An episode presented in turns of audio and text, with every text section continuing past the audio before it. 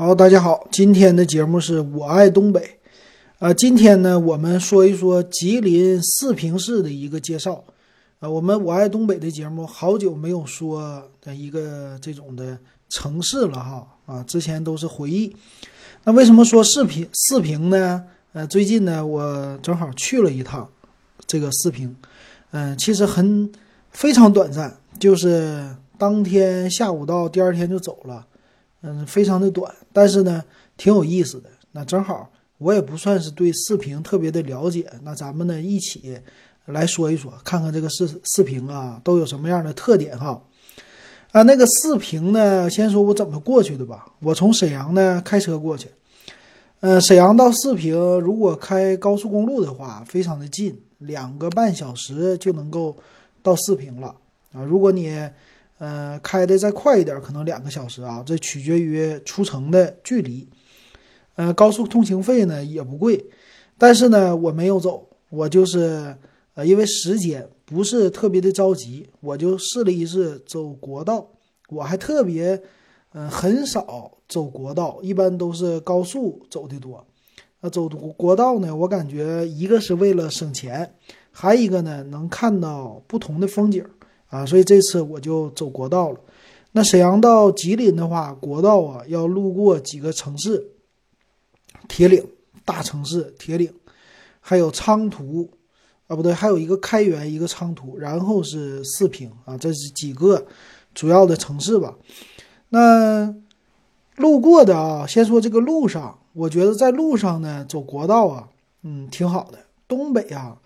特色呢和一些发达的地方不太一样的是车少，在城市里的话呢车相对来说多一些，但是到了国道啊高速啊，呃路也宽，呃车也少啊，所以如果你要是什么只要不是下雪的天吧啊春天呐秋天呐来东北特别的好，非常适合的旅游啊，如果一个东北人呢也是。啊，刚入冬的时候，就像现在哈，咱们在开车在路上走一走，能欣赏不同的风景，我觉得挺好的。那在这个路上呢，很多的庄稼都已经收完了，收完了之后呢，像我路过铁岭这边啊，现在很流行，就是把这个秸秆就是咱们说的玉米的杆儿啊，都给它包起来，包成一个大球啊，非常像国外那种的呃草，把草给它滚成个球。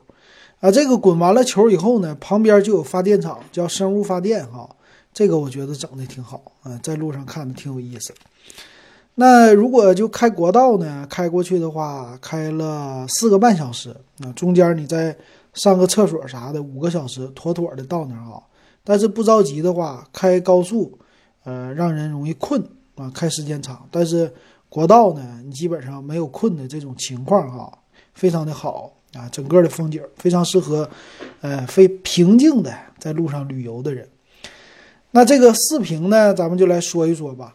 四平呢很有意思，它的交界的位置啊，这里说呢，四平啊，它是叫松辽平原的一个中部的腹地，它是叫辽吉蒙三省的一个交界处。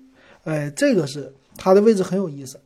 我呢其实不知道，哎，等我到了。我就一直开嘛，开着国道，开到我说什么时候到四平呢？先说什么时候到吉林啊？从辽宁出，呃，出辽宁到吉林嘛。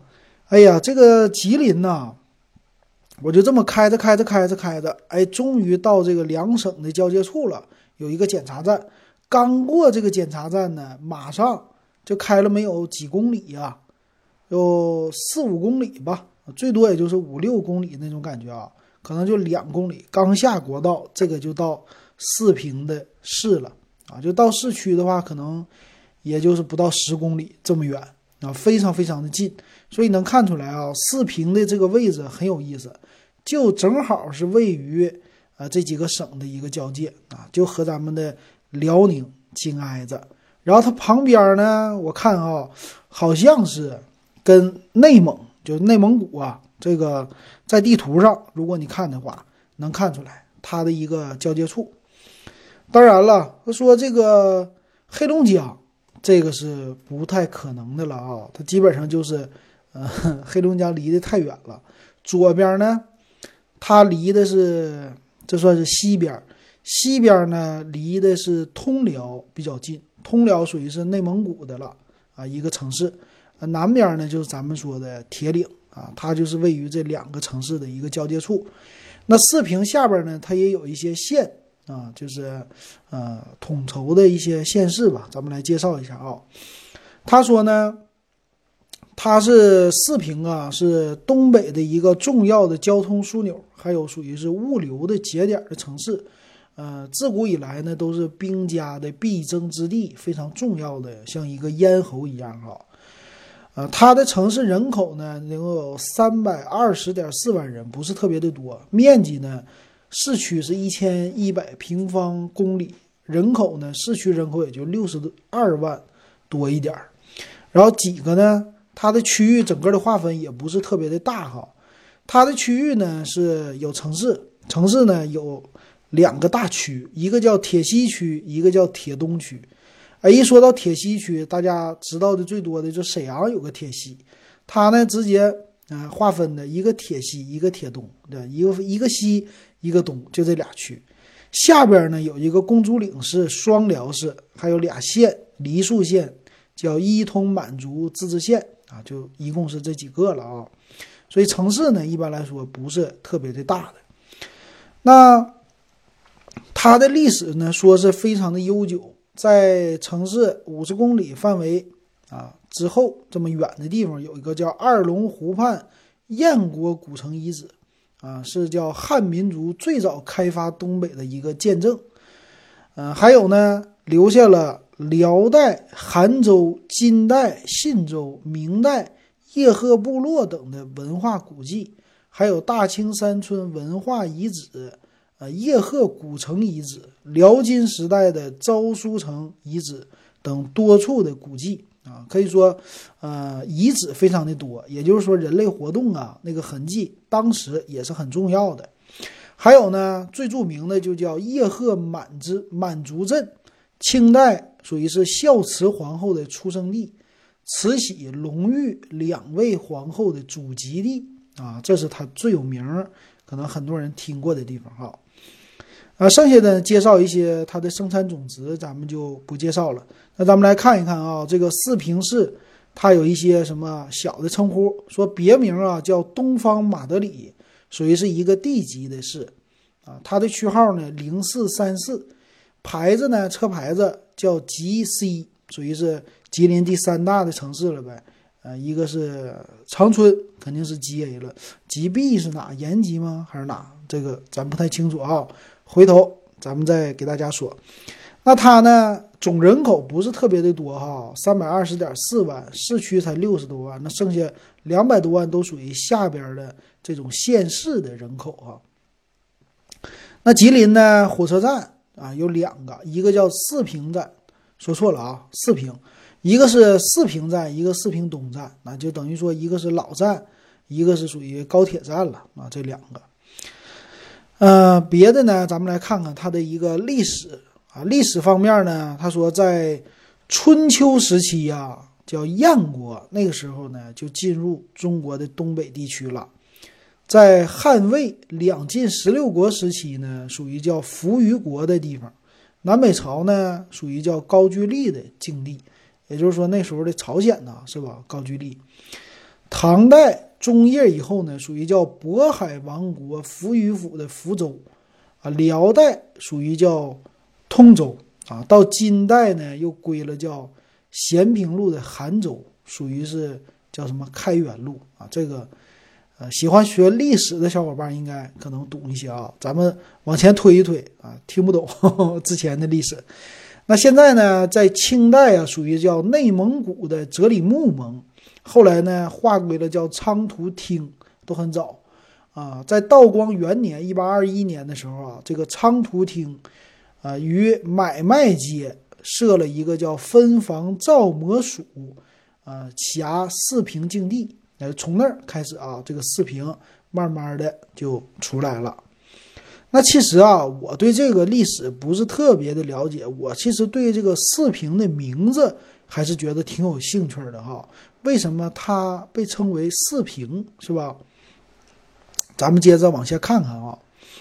到了日本侵略的时候啊，日本那个从沙皇俄国手中接管了南满支线啊，就铁路，并将呢沙俄时代的铁路租借地改为满铁附属地，并且由日本人掌管附属地内一切行政、经济、土地啊什么这些管理权。四平自此实行了一地两制。到了民国五年，也就一九一六年的时候呢，他们在四平街啊，当时叫四平街哈，设立了一个北站啊，从那个时候开始管辖。啊，那具体这个四平到底是怎么呢？之前一直啊都是叫四平街道，四平街道呢属于叫什么？隶属于梨树二区，等于说以前的这个它有个梨树县嘛，啊，这个梨树可能就是当时的总管的这么一个名了吧。那到了民国的时代呢，就比较多了哈。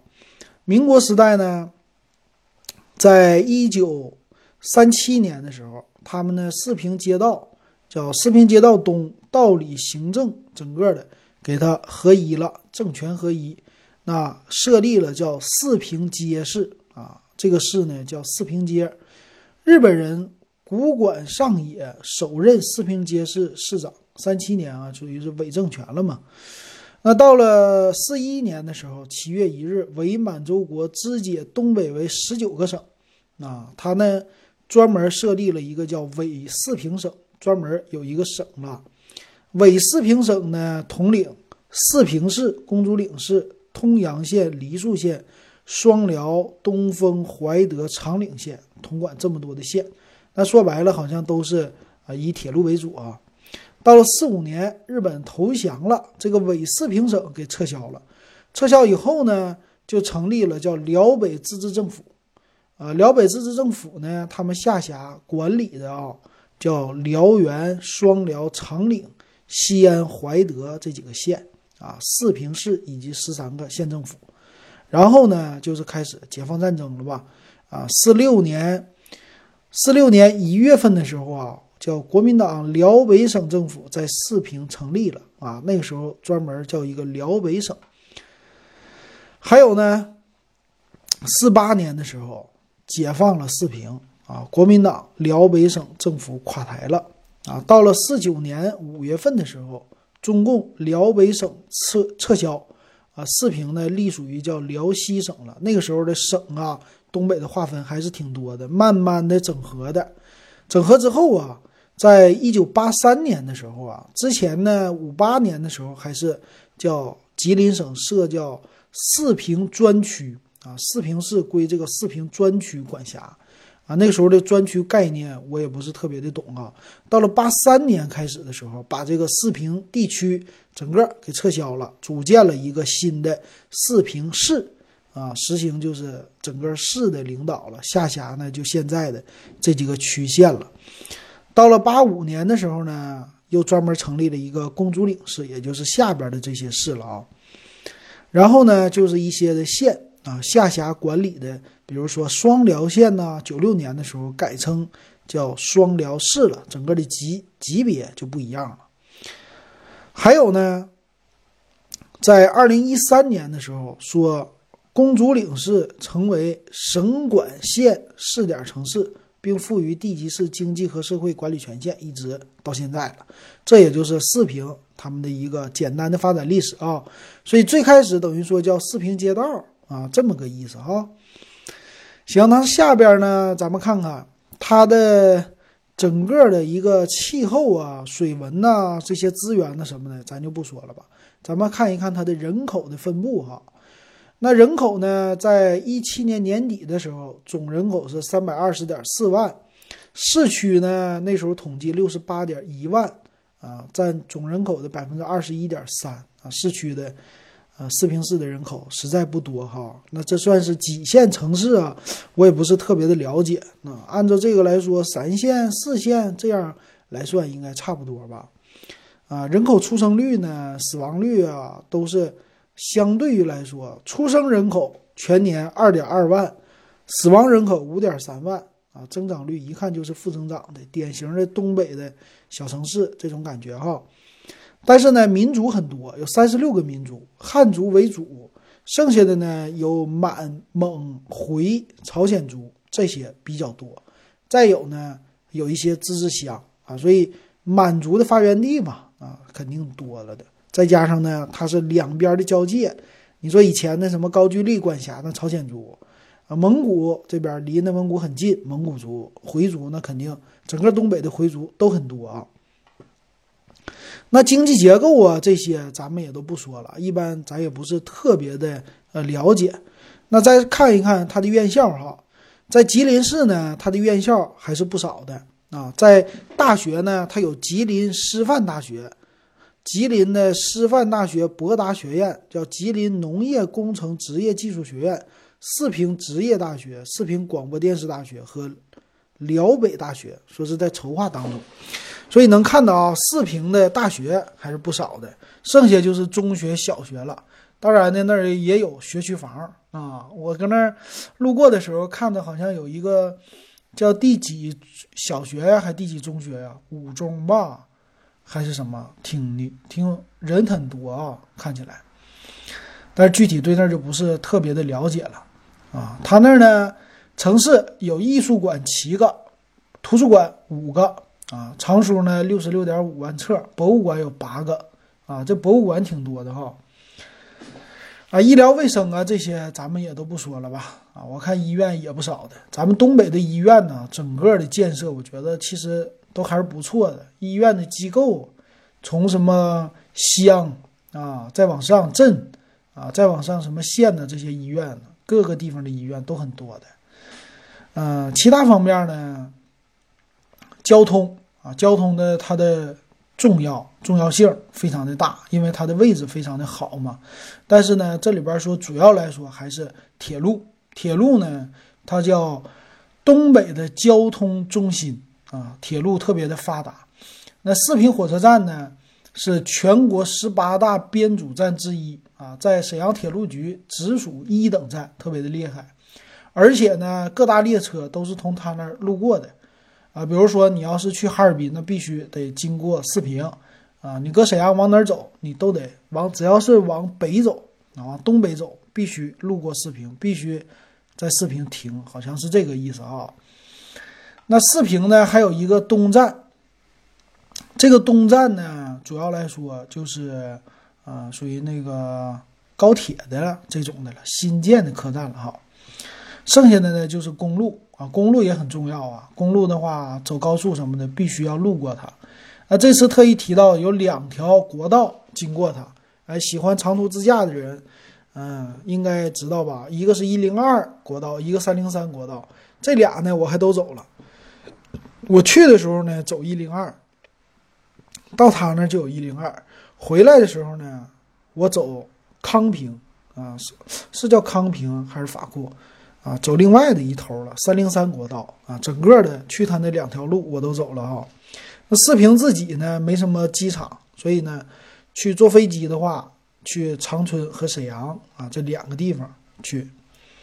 那他呢这里边的方言呢也叫东北的官话，呃，东北话呢他说方言啊偏向于属于是靠近长春那一溜的吧。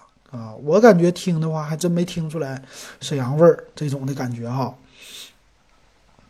那宗教呢，说是跟萨满教有关系的，就咱们说的可能跳大神儿这些东西啊，跟咱们这边的，咱们这边的这个东北的二人转啊，或者说跟东北的这些满族的信仰稍微有一些关系啊。这个我也不是特别的懂，就不给大家说了。剩下的呢，就是一些风景名胜了啊，有一个博物馆，满族的叫伊通满族的博物馆，还有呢南山旅游风景区、伊马树森林公园，这基本上就是它的情况了哈。那可能历史上很多人听的最多的就是呃四平的战役啊，那这个呢，我也是在百度上，我对历史啊研究的不多，这个呢特意查了一下，叫四战四平啊，这个很有名。如果你听一首歌啊，叫《我的家在四平》，是那个四平青年的浩哥呀，他唱的。他呢，在这里边其实把四平的一些呃比较有名的东西都给你捣鼓一遍。比如说呢，四平这个是英雄，四平呢叫四战四平，这里边说的第一个哈，这个四战四平是咋回事呢？我简单的说一下，看着百度的百科，他说呢，这个四战四平啊是在四六年三月到四八年三月，也就是两年之间啊，这是和国民党军队他们进行的四次作战，第一次呢叫四平的解放战。啊，主要来说呢，是东北民主联军夺取战略要地四平啊，同当时驻守的国民党军队展开的战斗。第二次呢，叫四平保卫战，这个是呢，国民党的新一军开始进攻了四平啊，就是说抢到了嘛，抢到以后又被夺取。那这个时候呢，东北民主联军就守城部队开始还击啊，这叫四平城的保卫战。第三次呢，叫四平攻坚战，这个是呢以叫东北民主联军与国民党军决战于四平外围的一个战斗。最后一次呢，第四次叫四平收复战啊，这主要来说就是最后把国民党军队给打垮了，这么一个可以说应该是夺来夺去的这种的啊。那具体的咱就。不是那么特别深入的给大家讲了，反正是非常重要的一次战役了哈。然后双方投入的呃兵力呀，好像是伤亡人数啊也不少，说是东北民主联军在四平之战当中总计伤亡四万余人，这个代价呢歼灭国民党部队六万八千余人啊，但是死伤加起来也是十万上下呀，这人呢啊。人命挺吓人的哈，行，那所以呢，他们家在整个的四平啊，他们最开始这个是火车站吧，火车站门口正中的，它有一条大路，就叫四平的叫英雄大街啊。这个正好我在那儿住的时候，住的是如家嘛，住了如家，住了如家呢，它门口啊就是这个啊，它也有叫什么英雄的广场啊。四平站，啊，这个呢是主要的一个主干道，好像是啊，叫，呃，看一下啊，叫英雄大路啊，英雄大路站前的正中间的，啊，如果你在四平呢，你可能说可以去走那条路走一走哈，啊，正街的这条路，正街这条路，然后直接到一个叫烈士纪念塔，还有英雄广场、四平战役纪念馆啊，这个是。作为一些重要的喜欢，嗯，军事的啊，或者说，呃，喜欢旅游的啊，可以在那儿去参观参观，去看一看哈。正宗的一个比较大的这条大路啊，但我没走，没走上那条路。还有一条路呢，比较有名，叫紫气大路。这个是紫气大路什么意思？紫气东来的意思吗？我不太懂啊。反正这条路也挺大，我也走了几次哈，挺有意思的。行，那这是基本的啊，四平的战役，简单给大家说一下四战四平。那还有一些什么有意思的东西呢？这个就是那首歌里边唱到的了。四平呢，一些好吃的啊，这些东西。还有呢，说是叶赫那拉氏的这个算是发源地嘛。这个叶赫那拉氏就慈禧的老家呗，说白了就是这样的啊。那咱们来看一下四平还有名的是什么呢？四平在那首歌里啊，我的家在四平里边特意提到了四平比较有名的啤酒，啤酒呢叫金士百啤酒。哎，我发现了哈，我们东北啊，很多的城市都有自己的有名的啤酒啊。你比如说沈阳就是雪花啤酒，哎，我还知道呢，旁边的抚顺有自己的叫。这个叫什么湖来的？天湖啤酒，啊，还有什么辽河啤酒？大连有棒槌岛啤酒、大连啤酒，啊，以前有沈阳啤酒。在这个四平呢，它有一个金士百啤酒，啊，那个当地人呢，主要喝的就是金士百，啊，喝雪花的可能喝青岛啊这些听的不是特别的多，啊，它就是金士百的啤酒。还有一个呢，就是饮料，饮料呢是红宝来。啊，红宝来呢是当地四平非常有名的企业哈啊，如果你喝饮料的话，可能是红宝来的荔枝味的饮料，非常有年头了，有历史了。还有呢，就是红宝来的，呃，这算是他们的冷饮吧，啊，也特别的多。哎呀，红宝来做汽水之外呀，做雪糕什么的特别的有名啊。以前我们在沈阳，现在也是啊，吃一些雪糕啊，有好一点的这些雪糕啊，都是红宝来的。红宝来呢，他那歌里边唱的叫什么？红宝来沙冰，红宝来沙冰是啥？我都已经忘了。但这里呢，有什么雪糕？叫东北奶糕啊啊，什么老东北。老东北方糕啊，这些冰淇淋，我觉得东北的冰淇淋的开发特别的多哈。这个红宝来最近有没有向全国开发，我还真不太清楚。咱们的听友不知道你们在外地的有没有听说过？反正在上海的那头是东北大板儿啊，比较有名嘛。但我实际都没听说过那牌子，可能哈尔滨的。还有一个呢，沈阳的就是德式冷饮，德式冷饮也开始了向全国铺货了。那这个呢，我估计红宝来可能也是开始向全国铺货了哈。他呢也有叫关东大板儿什么的，反正这样的东西很多的啊。他们家等于说饮料，还有呢就是冰淇淋啊，这几个的很多。啊，一到夏天的时候啊，这个红宝来很受大家的欢迎。还有呢，咱们东北可能是太那啥了啊，夏天的话呢喜欢吃冷饮。到了冬天呢，还吃冷饮啊，因为冬天屋里边太热，身子呢比较燥，燥的话呢就得吃冷饮来降温啊，所以就是一年四季啊都可以吃雪糕啊，这个跟南方可能是不是特别的一样哈，挺有意思的。那这是他们两种饮料哈，一般你去了他们的饭店，就是喝红宝来饮料，要么就喝金丝柏啤酒啊，这两个挺有意思。那还有吃的，吃的呢，在四平最有名的啊，遍地的都是熏肉大饼，啊，这个呢就是李连贵熏肉大饼。李连贵呢，这熏肉大饼啊，李连贵这个人最开始的时候就是在四平市啊成立的他们的总店，啊，这个李连贵的熏肉大饼啊，可以说在四平非常的多啊，你就吃去吧，每个地方都有，每个地方都说是。啊，有的是正宗的李连贵，有的呢就是做李连贵家风味儿的这种大饼，啊，基本上就这个意思。但是呢，啊，价格非常的贵。如果你去正宗的李连贵熏肉大饼的话，啊，我去了以后呢没吃，我是之前呢正好前一周吧，在沈阳李连贵的总店吃的。相对于来说，这属于国营商店了。这国营商店呢，一般服务什么的都是偏。偏国营这种意思吧，反正不太好。那价格呢？这个李连贵的，因为四平嘛，四平是它的总部嘛，价格呢人均都非常的高啊，在大众点评上人均都达到七十五了，在当地的这种消费绝对算是高消费了啊。但实际你得到的消费啊，这种体验并不是这样的。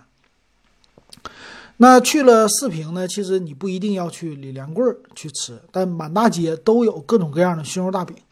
呃，从朋友那儿了解的话，可能是十二块钱，还有几块钱，八八九块钱吧，能吃到一张熏肉大饼。这个熏肉大饼是什么呢？主要就是猪肉，猪肉啊，把这个瘦肉给它煮好吧，应该是煮完了以后，在锅上，呃，冒了一层烟，锅底下呢，一般是。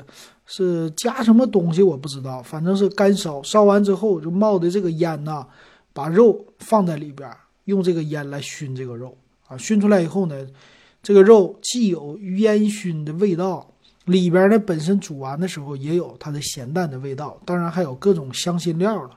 所以这个呢，其实，呃，猪肉呢吃起来和牛肉不同啊，但我感觉就是和酱牛肉有点像的，酱牛肉是实心儿的这种的瘦肉。没什么肥肉啊，这个也是啊，用的是猪肉。然后之后呢，就是一张饼了。饼的话呢，面酱、葱丝儿啊，往这个饼里边一夹，肉再往里一夹，直接吃就完事儿了。其实呢，咱说起来啊，和整个北方的吃法，咱说那个吃北京烤鸭，北京烤鸭只是那饼呢叫荷叶饼，稍微的薄一点，咱这个饼呢厚一点，反正。肯德基也说了嘛，肯德基家边也有啊，叫大饼卷一切啊，这个你来形容北方是正对的。大饼可以卷肉，可以卷菜，可以卷任何东西。一张大饼一会儿吃完了，绝对是比什么肯德基那些汉堡好吃啊！这是啊，东北的老百姓、北方老百姓都特别喜欢的一种食物啊！这是李连贵的熏肉大饼，所以你要来四平旅游，必须吃熏肉大饼。但是我没吃啊，我就到那儿就吃了一顿饭。我吃了什么呢？我吃了当地也是比较有名的火锅啊，是铜火锅。铜火锅呢，就是咱们老式儿的这些火锅啊。就是一个大铜锅，中间的位置呢是放炭的啊，然后到了这个店里之后啊，它那个桌中间有个空的地方，你把那个锅放进去之后，上面呢有一个属于是像吸烟的这么一个烟囱，哎，把你这个火锅给你扣上，扣上之后啊，这个火一被风抽起来之后，火特别的旺。啊，把水放进去，这个呢，你只要肉拿过来，往里边一下，特别快的就熟了，啊，吃起来特别的好吃啊。我当地吃了一家叫永宝顺的一个清真火锅，在当地好像还挺有名的。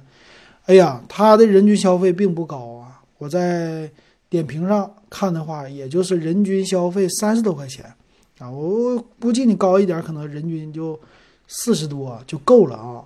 啊，那个特别的实惠。我发现去一些小的城市啊，好的就是特别特别的这个肉啊，特别的多啊，你吃吧。我们反正那个大的牛肉切出来的羊肉啊，片儿特别的大，特别的厚，那牛肉吃起来很爽。哎呀，那一顿给我吃的特别特别的，算是记忆犹新啊，就当时那一顿。行，那这就是基本上我去四平啊溜达和呢刚才看一些百度百科对四平的一些了解啊。如果你感兴趣的话，也是有时间可以开车呀或者坐火车呀，非常方便到达的一个城市，到那儿去看看溜达溜达。行，那今天我爱东北，咱们就把视频介绍到这儿，感谢大家的收听。